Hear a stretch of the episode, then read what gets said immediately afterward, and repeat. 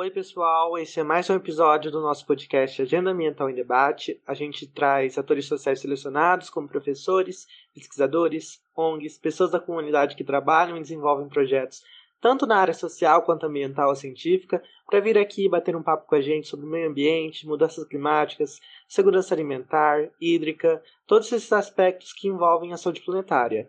Eu sou Giovanni, eu sou estudante de engenharia ambiental, eu estou acompanhado do Ed, do Moisés, do Hector e da Flora. O Hector ele é estudante e embaixador de saúde planetária e a Flora é a nossa convidada especial do episódio de hoje. Ele vai se apresentar para a gente e em seguida apresentar a nossa convidada.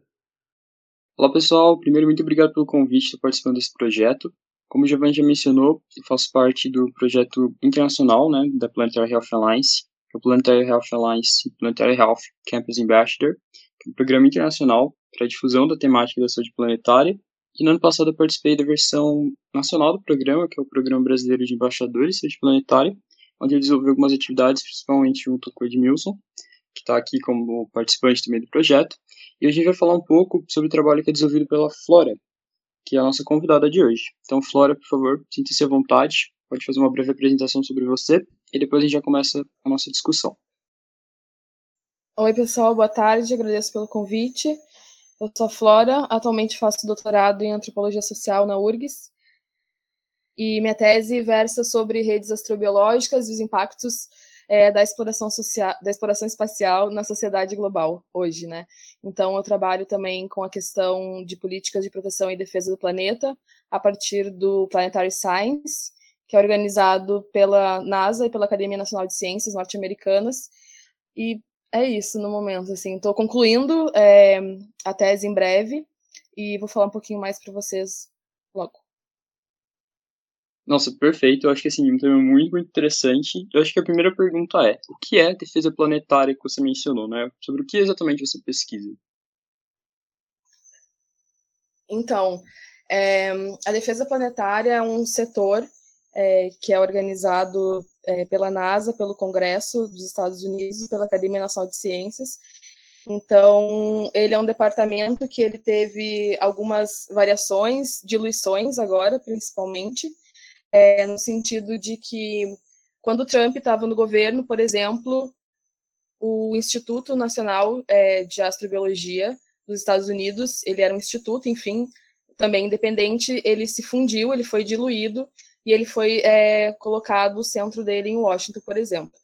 Então, houve uma diluição no sentido da fiscalização dos protocolos de segurança das missões de curta e longa duração, é que vão para luas, vão para outros planetas, por exemplo, e voltam, então, protocolos que envolvem segurança tanto de outros corpos celestes quanto do nosso próprio planeta, eles não estavam sendo e não estão sendo é, monitorados é, com a devida segurança que nós deveremos ter, né, enquanto humanidade.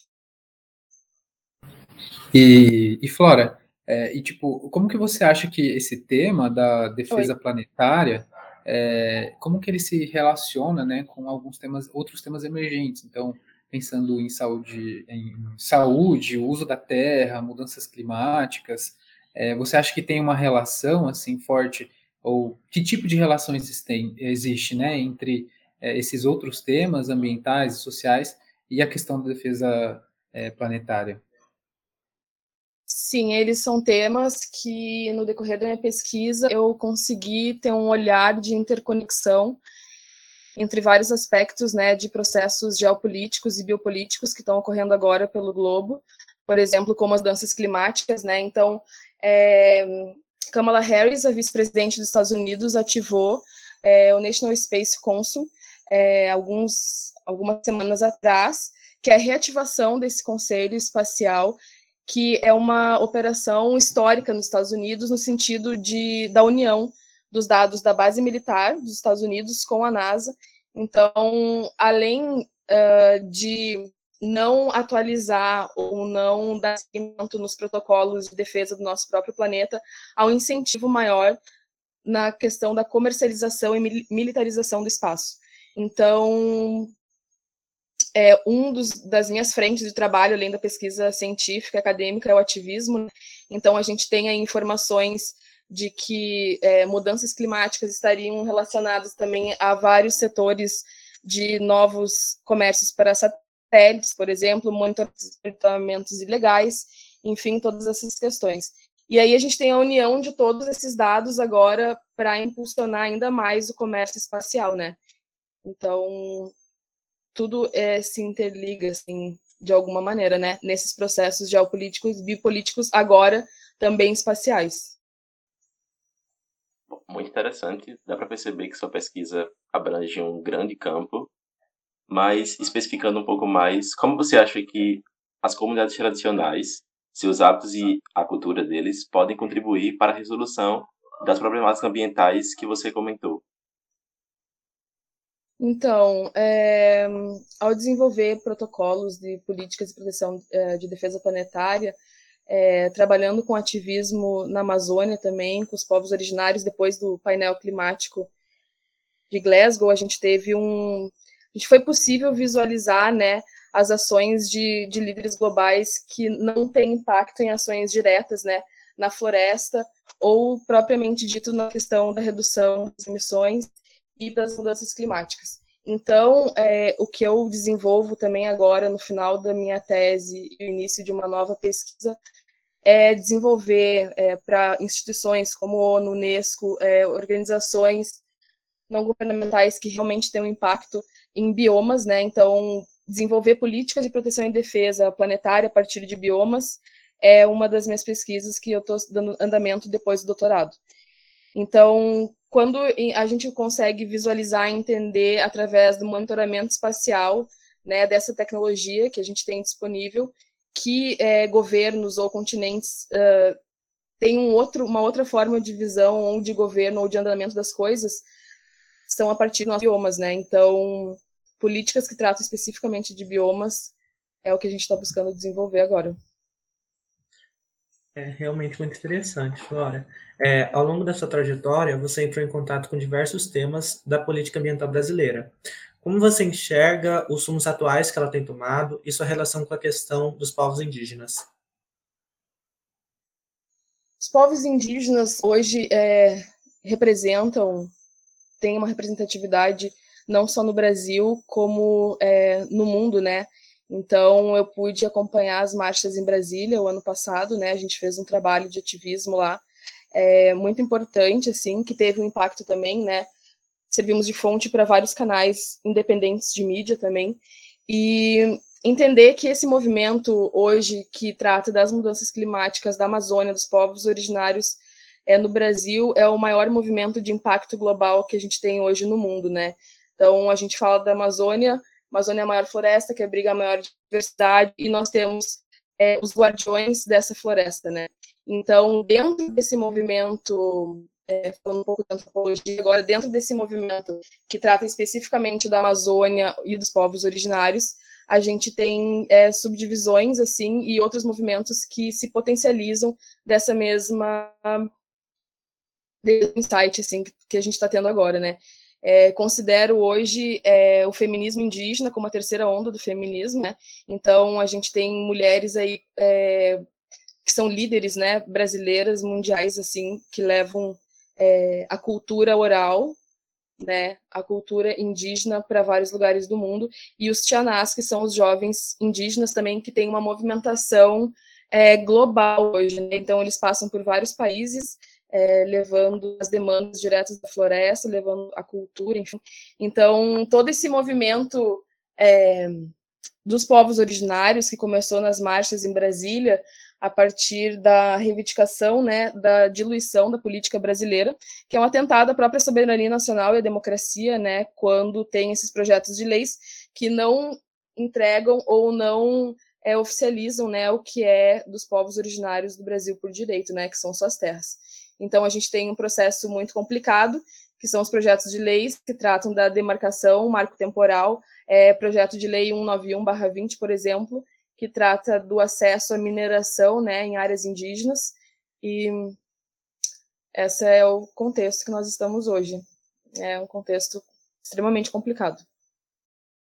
Nesse contexto todo, e um pouco mais especificamente sobre o marco temporal, em que pé que a gente está? Recentemente, acho que a gente teve a notícia de que o texto foi barrado na pelo Supremo Tribunal Federal. Mas que pé que está a questão da luta contra o marco temporal? É, ele tá. O Alexandre de Moraes pediu vistas, né? E agora ele retoma também para uma nova votação no início desse ano, onde já tem as articulações é, dos povos indígenas para manifestações em Brasília já. Vocês chegaram a acompanhar alguma coisa? A gente acompanhou assim, né, mais, mais localmente nas nossas organizações daqui e também no contexto da academia, assim, né. Então, Isso. acho que o debate que a gente está tentando construir é, na verdade, entender, assim, né, quais são os possíveis é, impactos ou aspectos negativos dessa, dessas propostas, assim, né, e até colocar elas é, nesse nosso contexto de uma comunicação um pouco mais informal, assim, para acessar outros, outras pessoas, né. Então, até por isso que a gente, tipo, diante da sua experiência, assim, e, e diversos trabalhos, até por isso que a gente achou legal te perguntar também, né, para trazer uma visão mais abrangente do assunto, né. Eu acho importante, assim, colocar, porque é, em algum momento, assim, o contexto global, por exemplo, que a gente teve acesso a redes na Europa, Estados Unidos, assim, é, não há uma clareza, né, porque so, como são muitos projetos de leis é, que demandam enormes é, diluição, diluições da política indigenista no Brasil, é, inclusive, a gente tem a PIB hoje entrando com uma ação é, nacional, né, que vai ser histórica contra a FUNAI.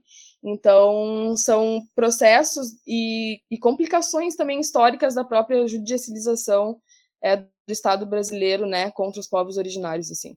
É, a gente vai acompanhando, né, como dá, e registrando e comunicando isso da melhor forma sempre. É, eu acho que isso que você falou, né, também dá um gancho para a gente explorar assim outras áreas que você, que a gente viu que você tem experiência, né?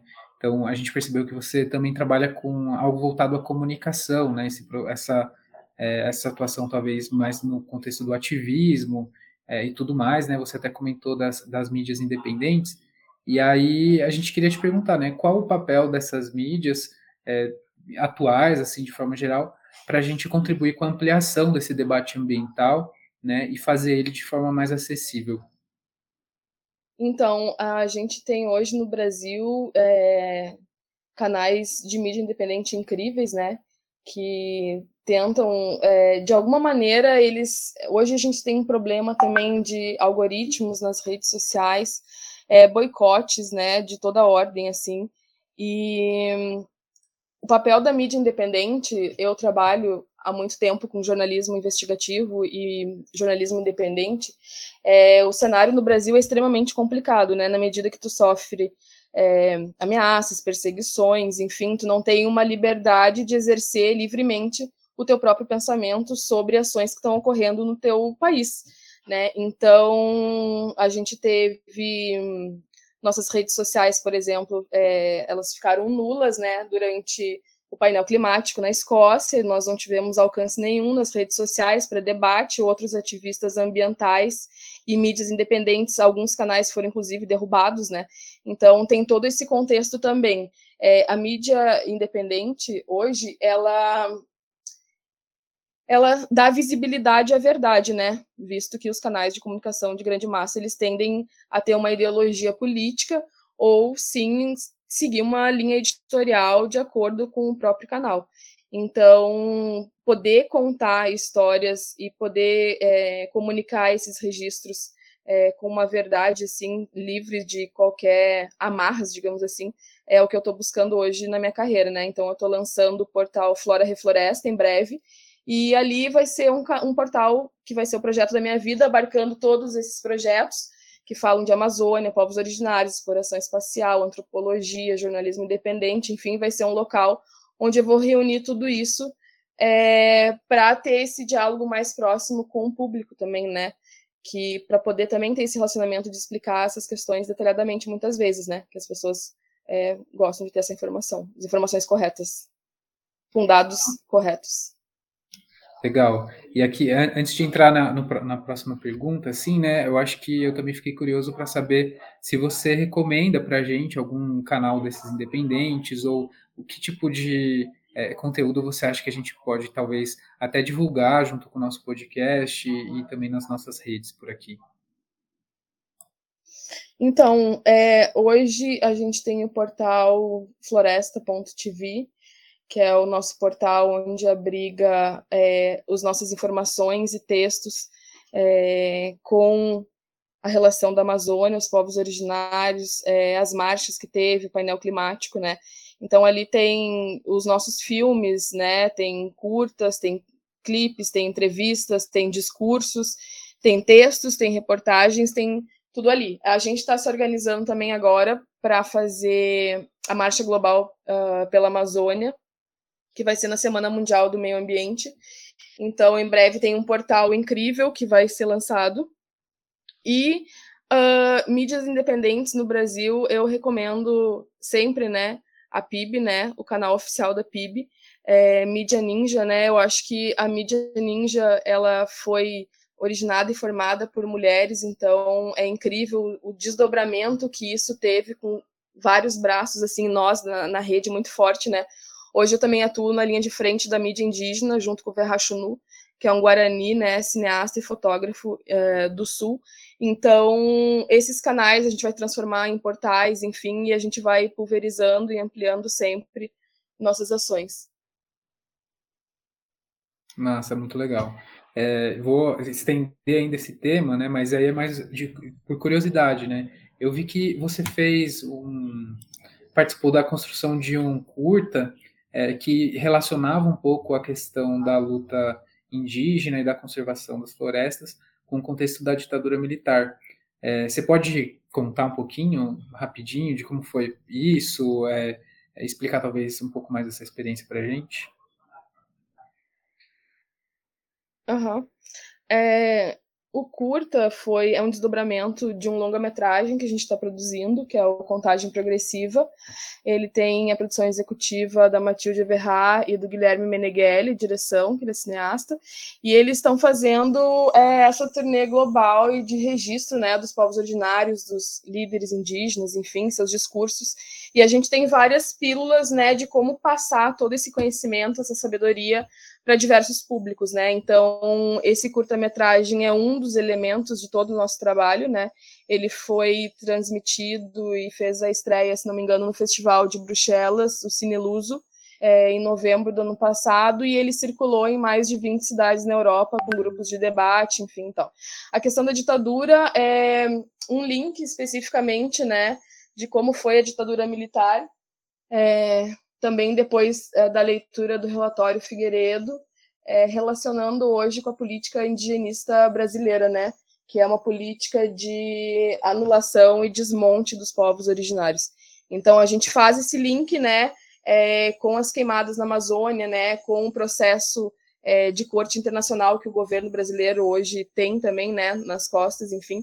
Então todas essas questões elas remetem é, de alguma maneira à ditadura militar, né? Hoje, por exemplo, nós temos é, ataques aos povos originários sistemáticos, né?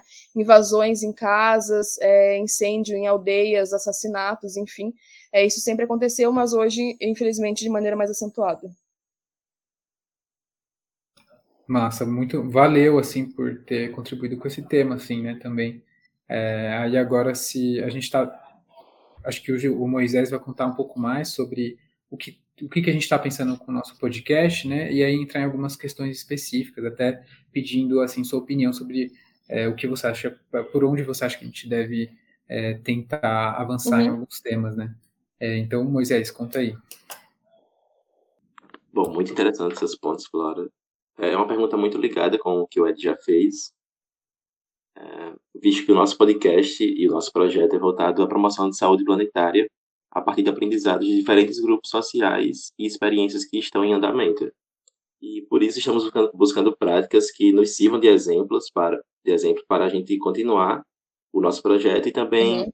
elaborar uma agenda local, especialmente no município de São Carlos, no estado de São Paulo, que é onde a gente está agora estu estudando. Uhum. É, visto que você tem muita experiência é, em diversas áreas do ativismo e também da pesquisa científica. Você conhece algum exemplo que pode nos servir para esse desafio? Algum grupo, alguma outra coisa? Sim, é, a gente está lançando em breve um relatório de todas as etnias é, que nós tivemos contato, por último, de forma muito orgânica, assim, e é, a gente está elaborando também esse documento que vai ser entregue na ONU em Nova York, na sede, e que é um documento que trata especificamente do modo de vida dessas etnias e de como isso pode se tornar um protocolo planetário. Então, não envolvendo apenas a saúde, mas a educação, é, a transmissão da cultura, as, as ervas é, medicinais, plantas medicinais, cura, medicinas da floresta, enfim, todos os aspectos é, que envolvem o próprio ser humano, a gente vai estar tá organizando como se fosse um guia definitivo, talvez, é, da Amazônia, enfim, porque especialistas do mundo inteiro vão participar é, desse debate, então esse material com certeza ele está saindo. O que, que, eu posso adiantar para vocês é que pesquisando é, teses hoje, né, que tem disponíveis em bancos públicos da antropologia, por exemplo, acessando o trabalho de antropólogos, vocês conseguem detectar atividades específicas de saúde indígena, por exemplo, que podem se transformar em protocolos tanto para de micro local, como a cidade de vocês, quanto protocolo global, que é o que a gente quer desenvolver também. Muito legal. Quero ver esse relatório quando estiver pronto. Não, a gente tem alguns relatórios que estamos trabalhando agora, é, que tem um, um, monitoramento tanto espacial quanto de cientistas é, que tratam da Amazônia, né? Então a gente vai fazer esse desdobramento do último relatório global de 2021 para esse do painel climático que a gente quer fazer também na Semana do Meio Ambiente em julho em Brasília. E e é isso, é, é muito complicado a gente conseguir estabelecer essas relações, tanto relações internacionais quanto a própria relação do Estado, né, brasileiro de políticas indigenistas ou políticas públicas que tratam da saúde, por exemplo. Então, a gente tem muitas vezes uma violência contra as mulheres, por exemplo, que são retiradas das aldeias para terem seus bebês é, em hospitais em que elas são obrigadas a fazer cesarianas, por exemplo. Né, isso é uma, é uma violência, né, obstetrícia. Isso é um fenômeno já investigado dentro dos guaranis, por exemplo, há muito tempo. Então, é, quando a gente trata assim de saúde é, e como a gente vai estabelecer esses laços, a primeira coisa é entender do meio que cerca, né, do que nos cerca, assim. Então, até para adotar certos, é, certas coisas de que eu trato de micro para o macro, tanto o micro em, onde você a cidade de vocês, quanto o meu micro onde eu estou agora não corresponde, né? Eles não são o mesmo. Então, o que, que nos diferencia, né? É o nosso clima, as mudanças climáticas, a acentuação é, desse desgaste do nosso próprio planeta, né? Então, a partir disso, basicamente da relação com a natureza, eu acho que já é uma primeira pista para se desenvolver algo relacionado à saúde, né? realmente muito interessante. E, então, nesse caminho, é, como a saúde planetária ela pode se conectar é, para fortalecer a luta indígena? A saúde planetária está intrinsecamente ligada à luta indígena, porque a cura do planeta hoje passa pelos povos originários e pela Amazônia. A maior biotecnologia que nós temos hoje, a maior inteligência coletiva que nós temos hoje está na floresta. Então, é, é, por isso que tudo os processos tanto biopolíticos e geopolíticos se interligam nesse momento em que se chama, por exemplo, tem na antropologia o antropoceno, que é quando as relações do homem não interferem mais e o agente principal se torna Gaia. Então, qual que é o agente principal no nosso planeta hoje? Não somos mais nós, é a própria natureza. Né? Nós temos milhões de pessoas se deslocando hoje no mundo em função das mudanças climáticas. É a natureza, é Gaia, então não somos mais nós. Então, essa é a era do antropoceno. Então, quando a gente coloca a saúde planetária, o nosso modo de vida, é, somos nós é, nesse contexto em que não somos mais os agentes principais. Né? Nós estamos recebendo, nós somos receptores agora da, da natureza, da, de Gaia. Então, saúde planetária, a cura planetária, ela passa diretamente pela floresta, que são administradas por seus guardiões, que são os povos originários, e é a partir disso que muitas vezes a ONU abre uma agenda, a NASA abre uma agenda para tentar entender como seria esse movimento, ou, é, infelizmente, as tentativas são muito lentas, né? É, mas há esse espaço, né? Esse espaço que a gente tenta ocupar muitas vezes.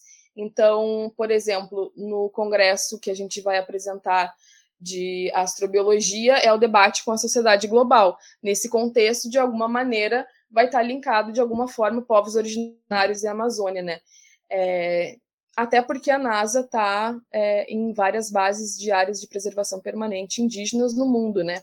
Então há essa relação de estudo, né, de troca de conhecimento, sabedoria, enfim, e numa tentativa de equilíbrio, talvez, né, para tentar ainda reverter, talvez, é, os impactos que são previstos.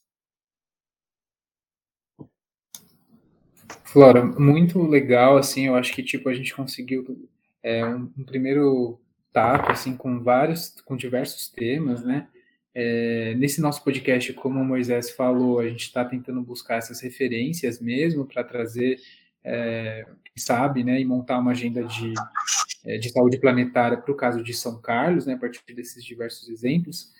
É, então, agora eu acho que é, você, você, trouxe vários é, assuntos e, e, questões que vão servir para a gente de ponto de partida, né, para a gente avançar nessa reflexão. E eu queria ver se o pessoal quer perguntar mais alguma coisa para você, se você quer é, trazer mais alguma contribuição que você acha essencial para a saúde planetária, né? Até perguntar se você já tinha entrado em contato com esse tema de saúde planetária, né, especificamente, e se, é, enfim, se existe algo que você queira complementar aqui para a gente nesse projeto, né? Vale a pena lembrar nesse projeto que é um projeto de extensão da USP, é, aprovado, né? E, enfim, vinculado à Proreitoria de Cultura e Extensão. Então, se você quiser trazer mais que, alguma coisa, claro, pode falar. Eu acho que é, seria super importante a gente integrar as pesquisas, talvez. É, na, na própria, vocês estão convidados a participar da Marcha da Amazônia, né? Que a gente vai fazer em Brasília. E a partir é, do grupo de vocês de saúde planetária, poderíamos ter é, esse foco nesse documento que vai ser redigido para a ONU, né? Então, são vários comitês e, grupos de trabalho que se organizam a partir de saúde, educação, cultura, enfim, né? Então, vocês poderiam integrar o grupo de saúde planetária, né, desse documento que vai ser entregue para a ONU e que relaciona de alguma maneira, né, essas políticas que é, buscam defender e proteger nosso planeta num contexto astrobiológico, né? A astrobiologia ela parte da da busca da vida do universo a partir de uma cadeia simples, né, de vida. Então nós temos ambientes que se tornam extremos no nosso próprio planeta e todas essas ciências se interligam de alguma maneira, né, principalmente na questão de saúde, né, de nós mesmos, seres humanos. Então, já fica o convite.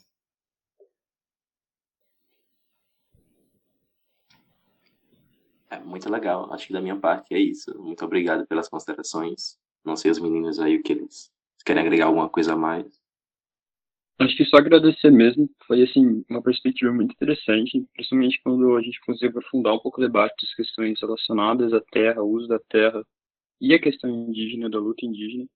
Então, acho que, assim, foi perfeito. A gente conseguiu cobrir todos os temas que a gente pretendia no podcast. E, mais uma vez, muito obrigado, Flora, por ter aceitado o nosso convite. Valeu. E espero poder te convidar mais vezes. Foi um debate muito interessante. Tamo aí. Só chamar. Beleza, então, Sempre Flora, muito obrigado. Obrigado, Flora. Obrigado a todos que estão ouvindo a gente e até o próximo episódio.